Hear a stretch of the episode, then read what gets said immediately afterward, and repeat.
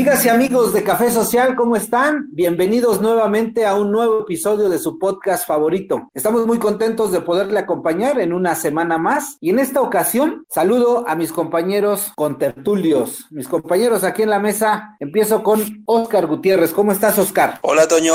Gracias por, la, por el saludo. Igual esperando que se encuentre bien y listos para iniciar este, este episodio. Por supuesto, ya lo escuchó usted. Se encuentra también en la mesa el gran Gilberto Gutiérrez. ¿Cómo estás, Gil? Toño, Oscar, qué gusto estar nuevamente con ustedes. Es un placer y listo para compartir algunos temas picosos sobre la ciudad y el país. Un saludo a nuestra querida audiencia. Y por supuesto, su servidor José Antonio Guerrero, le saludamos en este episodio que decidimos hacerlo pues un poquito diferente a lo que veníamos manejando en el formato.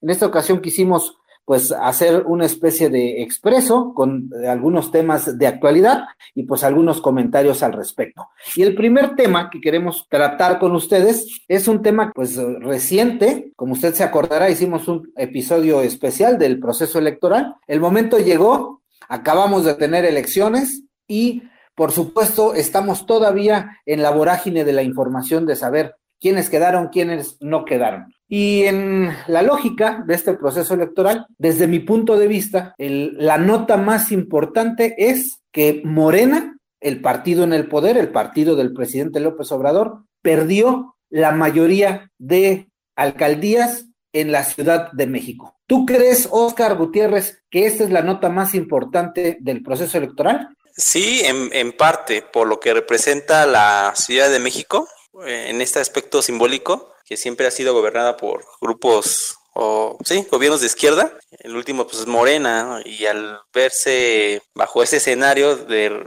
de, compartir la Ciudad de México, siete alcaldías al parecer, pues sí es una nota que pone en alerta a todo el grupo de Morena, porque hay algo que no está, no está funcionando bien o es un llamado de atención o un voto de castigo de la ciudadanía hacia el gobierno de la doctora Claudia Sheinbaum. Es, voto de, es voto de castigo, eh, Oscar Gilberto, es voto de castigo para Claudia Sheinbaum, es voto de castigo para el, el, grupo político que ha gobernado desde el 97 la Ciudad de México. ¿Tú cómo lo ves? Es que tiene trampa, vaya. O sea, pensar que es un castigo para Morena, para Claudia, pues sí puede ser en el entendido de que la gente está fastidiada, no vio resultados en sus alcaldías y bueno, de manera pragmática decidió quitarle estas, esta segunda oportunidad a Morena. Pero por otra parte también lo veo como un castigo a sí mismos, es decir, cómo pensar en la Ciudad de México gobernado por el PRI o gobernado por PAN. Me parece increíble. Creo que esto en nuestro episodio anterior no lo habíamos considerado. Habíamos pensado algunas que perdieran algunas elecciones, que había, que iban a perder algunos, algunas alcaldías, pero no, no que fuese la mitad prácticamente, que perdieran nueve, siete, siete alcaldías. Es demasiado. Entonces sí es un castigo, pero yo no sé hasta qué punto ellos mismos se van a castigar. Todavía está indeciso, ¿no? El número de alcaldías que realmente perderán, pero en efecto, creo que ese escenario, al menos nosotros, ninguno de nosotros creo que lo visualizó, ¿no es cierto? No, sí, no, no, sí yo, tampoco. Yo me había atrevido a pensar que se iban a lograr de 12 a, si no mal recuerdo, 11 o 14 gobernaturas, que no erré tanto. Hasta este momento que se está grabando el episodio, van 11, va ganando 11, ¿no? Ya considerando Campeche con Laida, Sansores pero a nivel local es un desastre para la pseudoizquierda de este país. Sí, es vergonzoso, porque los grupos de oposición sin proyecto político se metieron a la Ciudad de México. Todavía es más eh, alarmante, me da esa impresión. A mí, ¿saben qué me llamó la, mucho la atención? Y de verdad, todavía no lo puedo creer. Desde ayer que empecé a ver los resultados preliminares, es como una persona que yo en lo personal no ubico y tampoco ni de nombre ni de presencia, es en la alcaldía Cuauhtémoc, porque en esa alcaldía competía pues nada más y nada menos que Dolores Padierna, que es del grupo político de René Bejarano, bueno, ella es esposa de René Bejarano, pero es un grupo político muy afianzado en la Ciudad de México, con presencia en muchas alcaldías, que incluso se atrevía o era de los grupos políticos que ponía o quitaba diputados en la ya sea en la Asamblea Legislativa o en el Congreso Federal y ya sea Cámara de Diputados o Senadores. Entonces, todavía no me la creo que hayan perdido la delegación más importante de la Ciudad de México, la Cuauhtémoc. Es que pueden haber diferentes lecturas, ¿no? Una, por ejemplo, que el empresariado cansado de que no obtuvo apoyo, sobre todo en esta etapa de la pandemia, pues decidió irse contra, contra Morena, ¿no? Por otra, bueno, en ese sentido, hasta cierto punto también de clase. Y una más inmediata, pues es esta, ¿no? Que, que de plano rompió el mismo Morena con esas organizaciones sociales, se olvidó de ellas o las excluyó y pues, así, le, así le pagaron. Que en este caso de la candidata, que es Sandra Cuevas, se dice que según es eh, que la metió ahí Ricardo Monreal. Ah, hace sí. Poco, hace poco que estaba con, con Ricardo y la metió en Va por México. Entonces podría pensarse que no es tan perdida para Morena, pero habría que ver si es que esto fuera cierto, cómo juega para con Morena, también para el gobierno de la ciudad. Yo tenía otra lectura, fíjense, de mi lógica era que, pues, siendo honestos, en la Ciudad de México el nivel de vida de los ciudadanos, pues ya no es tan, tan, tan bajo, ¿no? Y que curiosamente con esta nueva administración habían retirado muchos apoyos que pudieran ir dirigidos a estos grupos sociales. Entonces, al retirar los apoyos sociales a gran parte de la población, piensen ustedes en una clase media baja, pues entonces la gente le pues le cobra a Morena esa desatención y algo puede haber de eso, porque por ejemplo, en la conferencia de prensa matutina del presidente López Obrador un día después de la elección, una de las cosas que él dice y señala puntualmente es que se debe atender a la gente, es decir, si alcanzan a visualizar que la desatención pudo haberles cobrado la elección en la Ciudad de México, ¿no creen? Sí, es la desatención o descuido a un grupo social ya identificado, que es lo que se le denomina como la clase media. A mí me da la impresión que va dirigido a esa población, porque la población vulnerable ha sido atendida a través de los apoyos económicos, tanto a nivel local como federal, pero sí me da esa impresión que es un regaño, ¿no? El que avienta el compañero presidente en la mañanera a, Claudia Sheinbaum para que modifique su forma de, de gobernar y administrar. Pues más o menos, porque también, o sea, Claudia, Andrés Citlali Hernández, que es la secretaria general de Morena, dicen o culpan en parte o en mayor medida, vaya, en que esta alianza se dedicó a desprestigiar al gobierno de Morena. Me parece un absurdo y una falta de capacidad de autocrítica abominable por donde se le vea. O sea, no es posible que los otros tengan la culpa de la pérdida de tus alcaldías. Es, es inverosímil y es lamentable por parte de ellos. Pero es que eso fue lo que dijo el presidente. ¿eh? El presidente sostuvo que la, en la capital del país es donde más se leen o los ciudadanos de la capital es donde están más proclives a recibir o a consumir estos, estas críticas, ¿no? Él llamaba de la, de la radio nacional, de las televisoras nacionales, de los medios de la prensa nacional, y decía es que aquí es donde más reciben los ataques que diario recibimos, y a eso le atribuyen esta, pues esta, esta, este pésimo resultado en la Ciudad de México, que para mi gusto es una capacidad de autocrítica fatal. Lo que sí es un hecho es que, no sé ustedes qué piensen, que con este resultado, pues de alguna manera el que salió beneficiado es Marcelo Ebrard, porque pues ya con este resultado en la capital, donde Claudia Sheinbaum, una de las, las, las alcaldías, la alcaldía de donde ella emana, que es la delegación Tlalpan, bueno, la alcaldía Tlalpan, con sí. trabajos la sacó adelante, pues imagínense dejarle una elección federal sería un desastre. Desde mi punto de vista sería sí. el que sale reforzado, no sé ustedes qué piensen, es Marcelo Ebrard. Sí, en una de esas hasta Monreal, ¿no? Que en algún, en algún momento ya lo consideren seriamente, no para evidentemente la federal, para la presidencia, pero sí quizás ahora sí que le toque la, la, Ciudad de México. Y a nivel federal, sí coincido que al día de hoy no hay otro personaje más que Ebrard. Que por cierto, eh, me parece también interesante que si fuera esa la lectura de que es por culpa de que se han dedicado a desprestigiar a Morena y a sus gobiernos. Entonces, ¿cómo explicamos que Tláhuac votó nuevamente por Morena cuando fueron los que vivieron directamente la situación de la línea 12? Porque, porque allá no leen The Economist porque es, lo que, es, es lo que dijo Andrés Manuel ¿no? en, la mañana, en la mañanera. Yo creo que también se debe a que la población, en, o en su mayoría la, población que vive en la Ciudad de México, es una población eh, crítica, preparada y que puede dar y que da estos análisis a la realidad y, que por ende pues, hoy ha castigado a Morena en la Ciudad de México. ¿Parada te refieres desmovilizada? Sí, así es. Yo no coincido mucho ahí con, tu apreciación, Oscar, en esa parte nada más, en de que, que la ciudadanía puede ser muy, eh, pues muy madura, por decir algo como, como electorado.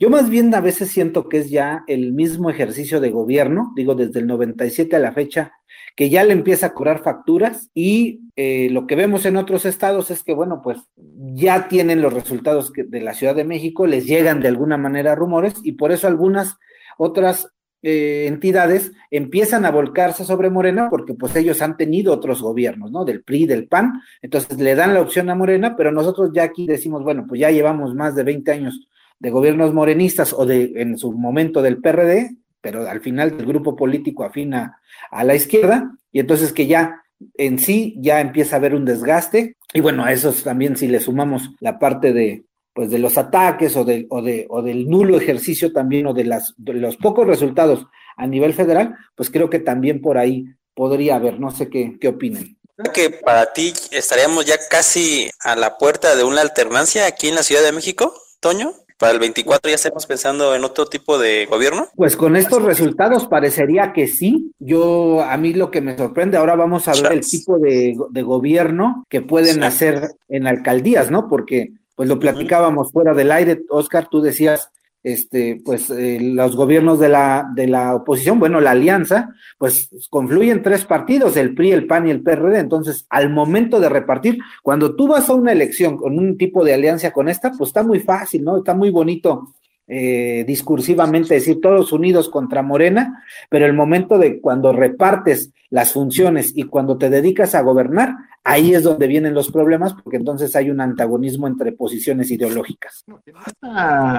En esta situación que están planteando, entonces entenderíamos desde ahí que, por ejemplo, la, gente cansada de Antorcha Campesina o del PRI, por fin dejó en Ixtapaluca, en Chimalhuacán, en Nesa, bueno, en los rumbos de Catepec, Valle de Chalco, Chalco, se, volvió morenista, mientras que por la parte occidental, lo que le llaman el corredor blanquiazul, cobra otra vez fuerza y entonces esta situación que está a la mitad de la Ciudad de México se suma a la periferia de, pues, del Estado, vaya. ¿Qué pensaríamos? Que para el 24 pudiese existir, o para el 23, mejor dicho, por fin que salga el PRI de, del Estado de México. Es el gran laboratorio, el Estado de México, ¿no? Eh, el hecho de que haya elecciones un año antes de la presidencial, pues siempre se ha manejado como un laboratorio. Ojo, no siempre es un espejo de lo que sucede en la presidencial, ¿no? Porque si eso hubiera pasado, pues en la Hoy en día quien nos gobernaría sería José Antonio Mit y no Andrés Manuel, porque aquí en el Estado de México pues tuvimos a bien tener de gobernador a Alfredito del Mazo. Entonces, este, pero sí creo que, es un buen laboratorio el Estado de México. Yo tengo más confianza en que, en que gane Morena en el Estado de México a que se afiance en la Ciudad de México. Chanfles. La pierde Ciudad de México 24 y la gana Morena en el 23 en el Estado de México? Si no le meten galleta a los de Morena, ahí están, ¿eh? les bajaron la mitad de las, de las alcaldías y por ahí se cuelan algunos buenos gobiernos del PAN y ahí sí eh, suman eh, pues toda esta, lo que le llama Andrés Manuel, la mafia del poder se suma, es decir, aglutinan medios de comunicación con, con buenos resultados de gobierno y ahí en una de esas se te da una tendencia fuerte de, de, los partidos de la alianza y se te van a las siguientes a, las siguientes delegaciones. Porque si tú revisas los resultados a como van ahorita creo que con excepción de Iztapalapa que es donde tiene un buen margen en todos los demás los márgenes de, diferencia de votación son mínimos eh bueno Coajimalpa super arriba no la alianza. Ahí sí el más del 70% sí. hasta donde nos quedamos iba arriba la alianza y es eso que, pues yo veo difícil que por una cuestión clasista, por ejemplo, consideren en un momento dado a Clara Borugada como jefa de gobierno de la Ciudad de México. Exacto. A pesar de que no lo ha hecho tan mal, ¿eh? Todo puede pasar, ¿eh? Todo puede pasar. En esta fiesta, en esta ridiculez de la fiesta de la democracia, cosa contraria es a nivel federal, ¿no? Es decir, gana 11 gobernaturas, le roban, prácticamente el PRI se quedó sin ninguna. A nivel de diputados locales, perdón, federales, pues sigue teniendo mayoría, no la necesaria para pasar las reformas de manera automática, pero sí se consolida el proyecto a nivel federal de la cuarta transformación. Es interesante esta situación. Sí, pareciera que la propuesta del presidente o la apuesta del presidente fue a tener más presencia uh, territorial a nivel nacional y asegurar como las cámaras de diputados, que también ahí perdieron algunos escaños, pero pues creo que se les pasó o descuidaron todo lo que es la parte eh, centro del país, ¿no? Lo que no descuidó Claudia Sheinbaum fue la oportunidad de recibir a Cruz Azul el pasado jueves, ¿eh? Digo, parece un tema menor, pero es que de qué tamaño fue la celebración después de 23 años de no ser campeón, que hasta en las, en las boletas apareció el nombre de Juan Reynoso, el actual director técnico de la máquina y que los hizo campeones, que hasta para, para presidente, diputado, no, no, no, una cosa Ridículos. Esto es parte de la fiesta de la democracia, jóvenes. Bueno, creo que después de 23 años, 23 o 24, ¿cuántos son, Gil? 23. En donde, pues, aficionados como Gilberto, pues, lloraban. Este, ¿Qué edad tenías? ¿Cuándo fue campeón? Que en el 97, ¿qué edad tenías? Ya 10 años, 10 añitos. Yo sí tuve la fortuna y el gusto de ver. De hecho, ahí fortalecí mi amor por, por la máquina. ¿Y hoy qué edad tienes? Este, pues cuéntenle, cuéntenle.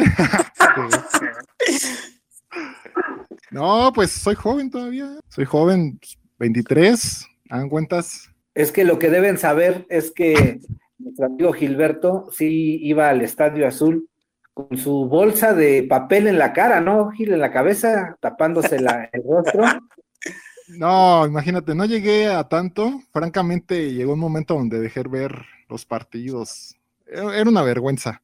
Pero también creo que es reflejo de lo que pasa a nivel nacional, ¿eh? O sea, esta situación, por ejemplo, de que el presidente de, del equipo de la cooperativa, Guillermo Álvarez, que de hecho está prófugo, junto con otras ocho personas, hicieron un fraude de al menos 45 mil 480 millones de pesos, mucho más grande que la estafa maestra. Y bueno, también ahí se dice que está metido hasta el gobierno de, Hidalgo, ¿eh? Sí se decía, bueno, en la cooperativa Cruz Azul, eh, mucha gente la ligaba al, al Partido Revolucionario Institucional, ¿no? Al PRI, decían que eran muy afines.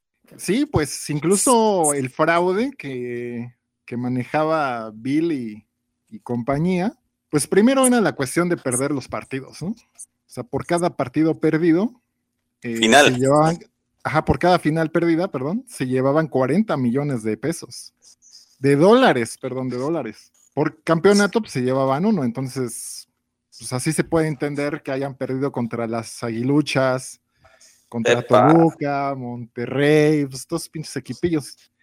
Pero además, está la cuestión de que defraudaba con, con, cemento, apoyaba a los gobiernos priistas con cemento, entonces había ahí triangulación. Y por eso fue tan, tan socorridas estas ocho, nueve finales perdidas de la máquina en todo este tiempo. Sí, que con este título se desmonta el, el mito este, ¿no? Que estaba alrededor de la máquina, que se, se vendía y que, que había corrupción y... No, pero si no es mito, ahí está. Es más, se fue Billy y, fue campeón Cruz Azul. Ese era lo que les iba a decir, que, que, creo que más bien yo al revés, ¿no? Que justo se va Billy y el año en el que se va y toma una nueva directiva, curiosamente sale campeón. Pues que coincide, Yo, así lo interpreto. coincide. señor es americanista, por eso coincide, Oscar. No, no es por ello, pero. Este, no Coincide, coincide. No, coincide que, no, que ya no están los bilis, pero realmente no hay una investigación por parte de las autoridades seria que realmente pues, nos haga ver ese tema que ya están comentando. Se especula y se dice, ¿no? Pero realmente así a cabalidad, aún, aún siguen abiertas las carpetas, dirían los juristas, pero si están investigando a Billy, está prófugo el señor, seguramente estará en Islas Caimán o en las Islas Británicas. Imagínense a qué nivel está la corrupción en este país. Cruz Azul, para si hay alguien que no nos, que nos escucha en otro país, el Cruz Azul, de acuerdo a la última encuesta de Mitowski, en enero, consulta Mitowski hizo una encuesta de cuáles eran los equipos mexicanos con mayor afición. Y el Cruz Azul es el tercer equipo, de acuerdo a esta encuesta, el tercer equipo con mayor número de afición en el país. Imagínense lo, lo, que acarrea en cuestión de intereses económicos. ¿Y el primero quién es? De acuerdo a esa encuesta. Chivas. ¿Sí, Toño? No, no, no, no. Aquí el equipo de Cuapa, el Águilas. Bueno, si tiene Águilas. A, Televisa su servicio. Águilas. ¿Cómo no va a escuchar? Ya creer en un equipo. Equipo más grande de México, histórico. Líder moral. perro rabioso desconoce la posibilidad de Televisa de incidir en las mentes de la gente. Ahí están los datos duros. ¿Qué más podemos decir? Continuemos, jóvenes. Pues sí, puro campeonato comprado, ¿cómo no? ¿Cuáles? Lo peor es que aquí los americanistas dicen, no, tenemos 20 campeonatos. Todavía consideran la Copa Coca-Cola, güey, pues como, o la Copa Santa María la Ribera de 1917. así cualquiera puede tener 50 campeonatos. No, tiene un tetracampeonato en los años 20, principio de los 30, los cuales no los consideran por temas ahí administrativos, ¿no? Pero pues de corazón y simbólicos, ahí están, ¿no? Cuatro títulos más, 18 títulos en total, 17 serían. Entonces, pues ya, ya te imaginarás, ¿no? La grandeza de este vale, equipo. ¿eh? No vale la copa Jarritos, güey. Águilas, águilas, águilas. Lo que es un hecho. Pero ya la 4T vino a romper con la corrupción. Oigan, leía en el fútbol. que incluso en la, en la parte electoral también pues impidió que, la, que los aficionados del Cruz Azul o el equipo del Cruz Azul pudiera tener un festejo todavía más grande. No sé si leyeron, leía yo en la semana que habían acordado el equipo de Cruz Azul con el gobierno de la Ciudad de México que de ganar iban a iluminar toda la avenida Paseo de la Reforma de color azul en honor al, al equipo, ¿no? Si ganaba la final. Y como detectaron que estaban muy próximas las elecciones, pues entonces se echaron para atrás eso porque pues evidentemente era pues una apología del voto, un llamamiento al voto al partido Acción Nacional y entonces por eso es que no pudieron Eso es algo que celebro, ¿eh? Que, que, va, que ganó la alianza porque la, muchos panistas son de Cruzul, entonces esperemos en Dios que nos hagan un estadio, ¿no? Xochil Galvez.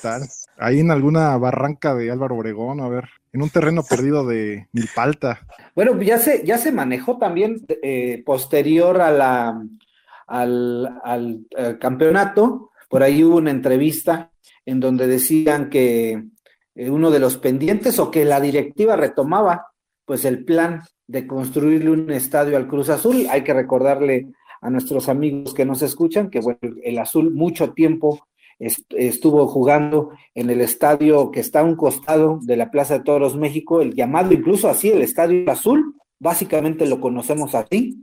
Azul Grana. Eso fue después, ¿no? Según yo, primero fue el...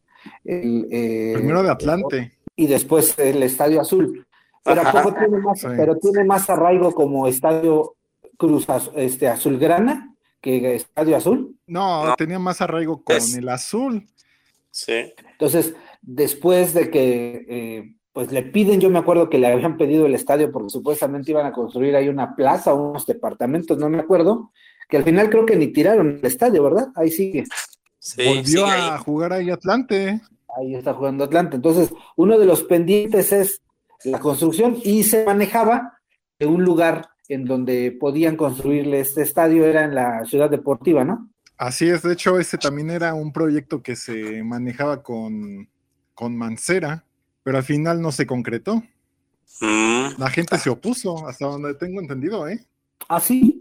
O sea, los colonos sí se opusieron. De por sí es una zona caótica. Si a eso le sumas un estadio de primera división, bueno, que alberga un equipo de primera división, pues imagínense el caos cada 15 días, ¿no? Pues eso es lo que generan los amarillos, ¿no? Cada sábado el desastre que generan en Coapa, en Tlalpan, no solamente en las calles en general, ¿no? y visualmente, sino ya imagínate en partidos. Visualmente. Particular, joven, periférico, entramos rápido.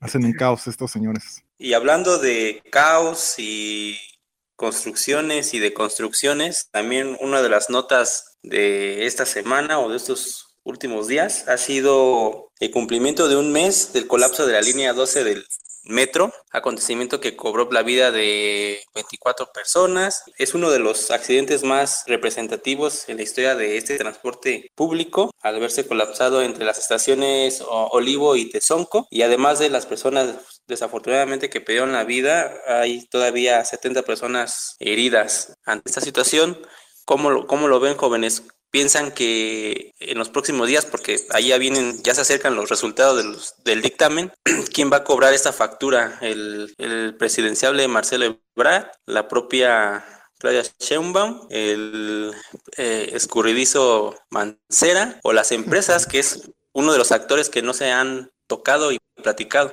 ¿Qué opinas, Toño? Pues a lo mejor también podría suceder que esta cuestión de la línea 12, la primera víctima que pudo dejar en el camino a nivel político fue a Claudia Sheinbaum, ¿no? También podríamos hacer esa lectura que, producto de este golpe mediático, de lo que significó pues esta tragedia de la línea 12, quizás también de ahí los resultados pésimos en la Ciudad de México. Y respecto a quién podría ser, digo, no, no soy yo juez o no me corresponde a mí encontrar culpables, pero sí creo que por lo menos a Marcelo Ebrard no lo, no lo van a tocar. No, no creo que, que se quiera aventurar a quitarle pues la batuta o la estafeta a dos presidenciables. Ya Claudia Sheinbaum quedó muy debilitada con los resultados electorales en la ciudad y no creo que le quieran aventar a un segundo presidenciable como es Marcelo Ebrard la responsabilidad de la línea 12, independientemente del dictamen, porque pues eso también está en entredicho, ¿no?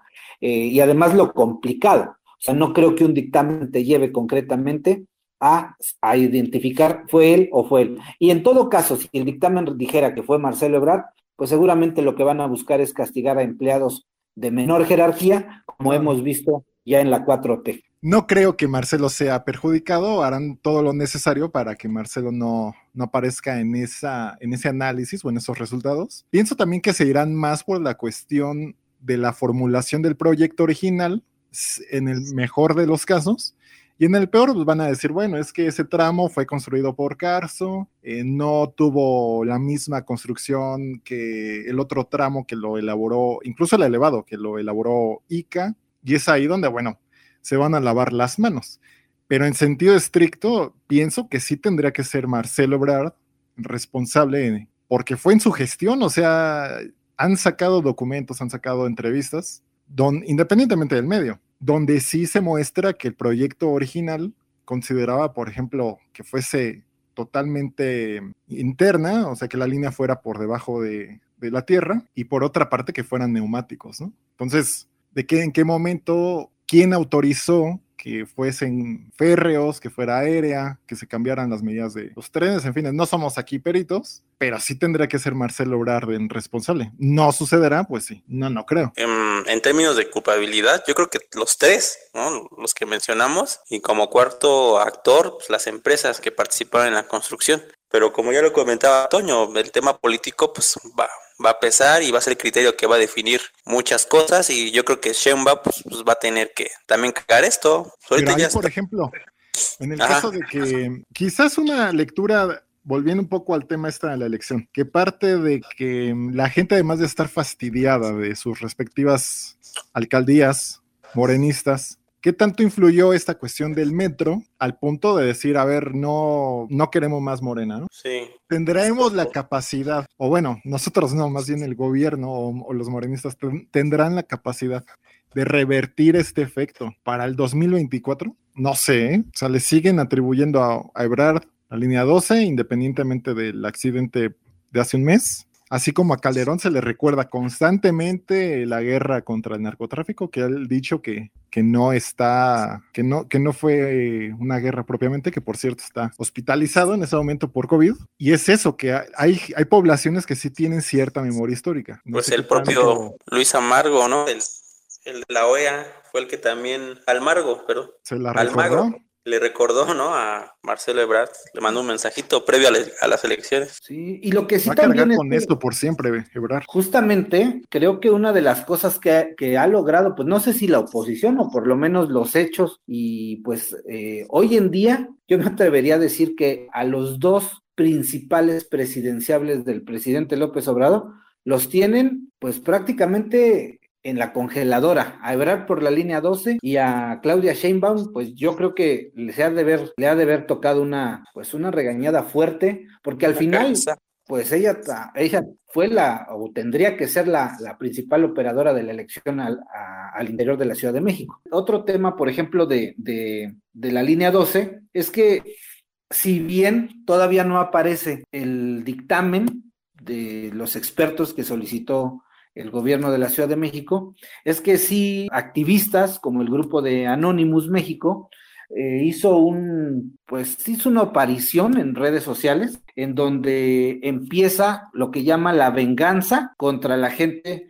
que participó o, la, o los responsables de la tragedia en la línea 12. Y el primero que sacaron fue a, no me gusta mucho este apelativo, pero así le pusieron, al primero que sacan es llamado Lord Milviejas. ¿Sí habían escuchado hablar de él? No, No, a ver. a ver, Bueno, pues, este famoso Lord Mil Viejas, así fue llamado por el grupo Anonymous, es Eduardo Santillán, ahí tu vecino Oscar de la Álvaro Obregón, quien Sí, estuviera, sí, quien hubiera, quien fue candidato por Morena a esta alcaldía, justamente Álvaro Obregón. Bueno, pues a él le atribuyen videos o audios en donde pues lo acusan de sostener relación con bastantes mujeres y entonces a él lo acusan, dicen que cuando él fue presidente de la Comisión de Vigilancia de la Auditoría Superior del, del entonces Distrito Federal, pues descartó que existieran irregularidades en los manejos de la obra y respaldó la administración del entonces jefe de gobierno capitalino Marcelo Ebrard. Es decir, por lo que dice Anonymous, es poco a poco van a ir sacando pues estos detallitos de, de funcionarios públicos ligados a esta línea 12 como parte de una venganza. Bueno, mientras no sea el anónimo ruso que decía que iba a cancelar las elecciones, esperemos que sea cierto, ¿va? Y si fuera así, bueno, entonces quizás sí eh, podría, no sé, ahí echar un poco de culpa a otros lados Marcelo Ebrard, al menos mediáticamente, porque también Sí. cómo se han empeñado en eso, ¿no? En responsabilizarle absolutamente todo. Cuando sabemos que en cualquier empleo, pues hay gente que tiene ciertas responsabilidades y ahí va, sobre todo más arriba, ¿no? En los mandos más, mandos medios altos, donde va eh, cayendo responsabilidades. A ver si en, si en una de esas personas, este, de estos 20 culpables, aparece el señor M, Marcelo.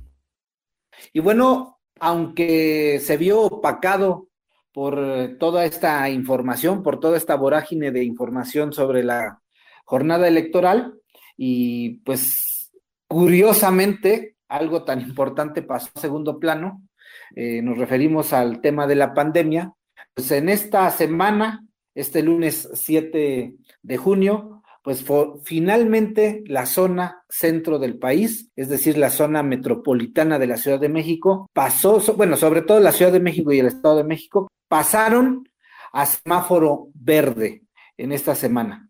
Y eh, con ello, pues también se hizo el anuncio, que ya se había hecho en semanas anteriores, de que el regreso a clases es un hecho. Y de esta manera, muchos estudiantes, sobre todo escuelas particulares, han regresado o han retomado las clases presenciales, con todos los riesgos o no que pudiera significar. Y hay, hay que decirlo, hay un grupo importante de principalmente comunicadores u, u opinadores que dicen que este semáforo verde, pues de alguna manera está manipulado, porque realmente deberíamos de estar en semáforo amarillo, pero como el presidente decidió regresar a clases antes de que terminara el proceso, el, perdón, el ciclo escolar, que falta un mes prácticamente para que acabe el ciclo escolar, pero como el presidente decidió regresar, bueno, pues tenían que regresar o poner a la Ciudad de México y el Estado de México en semáforo verde. ¿Qué opinan ustedes al respecto?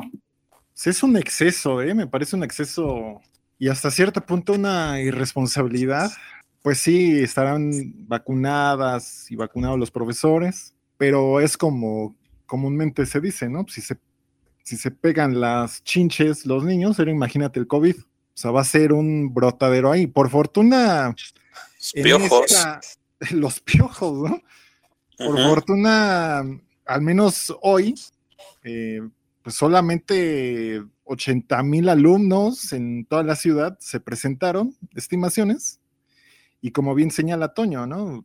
Fueron más las privadas, con casi 800 escuelas por 300 o 400 públicas. Este punto creo que obedece más a esta lógica de las elecciones como de generar las condiciones o el imaginario para decir, bueno, ya más o menos todo está normalizado, comenzamos con la votación, luego nos venimos con las clases y quizás de alguna manera incitar a que pues se abra o se perfile ya la apertura de los comercios y toda la cuestión económica, porque también eso es cierto, ¿no? O sea, la, educación, o mejor dicho, la asistencia a las escuelas fomenta, fomenta la, la economía, desde el hecho de que pagues el transporte, que le metas gasolina a tu vehículo, que compres tal cosa, en fin. Útiles. Es una cadena, ¿no? Exactamente. Pero regresar a un mes, y luego, por ejemplo, la gente, o mejor dicho, los jóvenes, los niños que están para pasar de primaria a secundaria y de secundaria prepa y prepa a universidad, ahorita yo creo que es lo menos, menos importante, volver. Deberían de estar pensando en hacer el examen de admisión que se viene pronto, que esa también es un, es un buen tema para reflexionar. Y bueno, yo lo veo más eso, ¿eh? como un capricho o quizás como un interés económico, más no educativo o formativo. Oscar, tú de tus tantos hijos que tienes, ¿los vas a mandar a la escuela o todavía no? Ya, ya se fueron desde hoy, pues ya, ya me estorbaban aquí. Dije, no, pues Dije, de una vez ya, lleguenle, lleguenle. Como el meme este, ¿no? Que dice, ya, ya, la chingada, la chingada. no, no, no tengo hijos. Los papás ávidos de que se vayan. Sí, sí, sí. No, definitivamente no. Es muy acelerado el, tiempo en, el que se da. Si bien es cierto, ya los vacunaron a los profesores, es un regreso voluntario. Eh, aún no hay, creo yo, las condiciones de infraestructura, de salud para que las poblaciones infantiles puedan ser atendidas en el tema educativo. Me parece que se precipita considerando que pues, falta prácticamente un mes para que se termine el ciclo escolar. Yo hubiese apostado a que la maestra Delfina le hubiese dicho al presidente, pues, vamos a aguantarnos un mes, vamos a planear, vamos a hacer un proyecto en miras a regresar, pero el siguiente ciclo escolar de manera escalonada, ¿no? inclusive copiando algunos esquemas en, otros países como han retomado las clases presenciales. E igual, combinar o, adoptar un sistema híbrido, presencial y virtual, pero no, pareciera, da esa impresión, ¿no? Que, que es como un capricho del compañero presidente. Pues de hecho, sí va más o menos así, ¿no? O sea, quieren hacerlo como híbrido, pero sí, en efecto. O sea, lo que más y yo lo he escuchado mucho ¿eh? en la calle, lo que más se pregunta a la gente es decir, bueno, ¿para qué carajos regresan a la escuela un mes antes de que termine el ciclo? Y concretamente mucha gente dice, pues es que ya la última semana se iban a hacer tontos los niños a la escuela, ¿no? Sí. Entonces, pero a ver, dentro de esta lógica que ustedes mantienen y que es interesante, si eh, la lógica es sí, obviamente reactivar la economía, porque en efecto, se reactiva cuando están los niños en la escuela. Eh, si, esa, si la lógica también fuera sacar como una raja política a todo, porque pues al final sabemos que el presidente es un animal político, ¿no? Es un, es un delfín, además, es un delfín político. ¿Por qué no eh, hacer las cosas para que regresaran una semana antes de la elección, que también había analistas que decían esto? que el interés del presidente era que regresaran una semana antes los eh, estudiantes a la escuela para que ya se mandara como el mensaje de que la 4T pues reivindicó y bueno, más bien salvó a la población y ya prácticamente la pandemia está, está de salida. Mm, yo creo que está en función de dos cosas. Una, si, se han dado cuenta y si no, e, échenle ahí una, una revisada al tema de las vacunas, las cuales ya se han, eh, bueno, el proceso de vacunación ha sido más acelerado. Creo que llevamos 34 millones, me parece. No estoy seguro, pero bueno, ahí dejo la, el comentario. Y creo que también está en función o el interés es generar un imaginario, un imaginario colectivo social de que vamos bien articulando el tema de las elecciones, articulando la aceleración del plan de vacunación y obviamente con la reactivación de las de la economía, de los pequeños y medianos eh, comercios. Creo que es ese, creo que la tirada es esa, generar esa sensación de bienestar para que todos y todas empecemos a salir de casa, eh, empecemos a retomar nuestras actividades y eso obviamente va a tener un impacto en lo económico.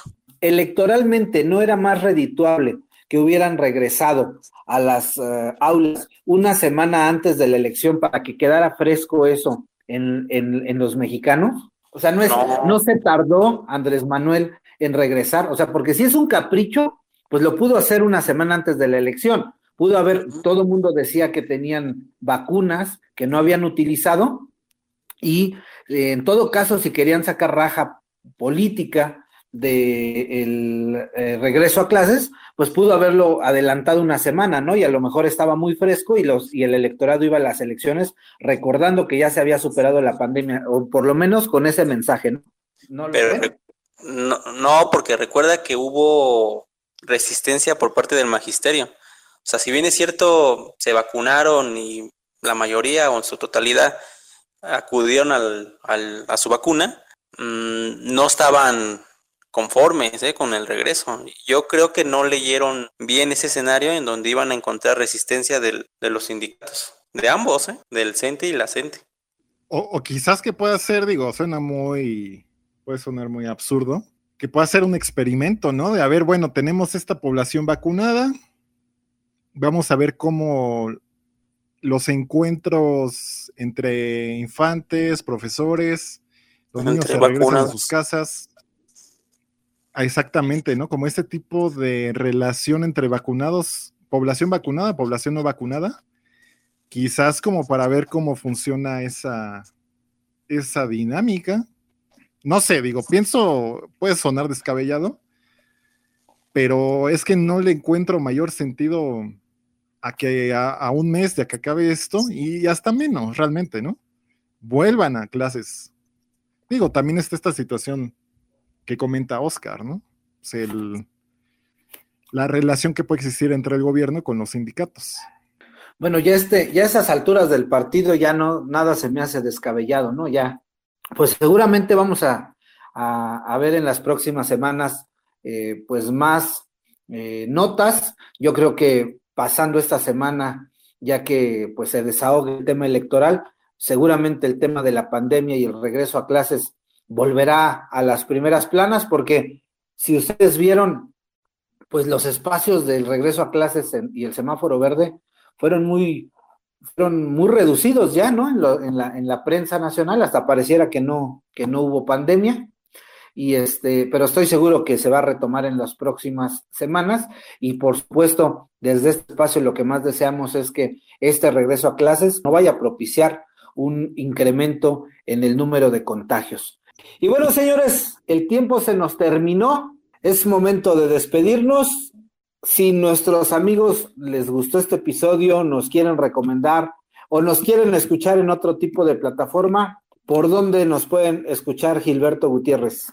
Así es, Toño, pues usted ya lo sabe que estamos en todas las plataformas de podcast. Nos puede encontrar en Google Podcast, en Apple Podcast, en Spotify, en Anchor. Y también nos puede encontrar en Facebook como Café Social MX.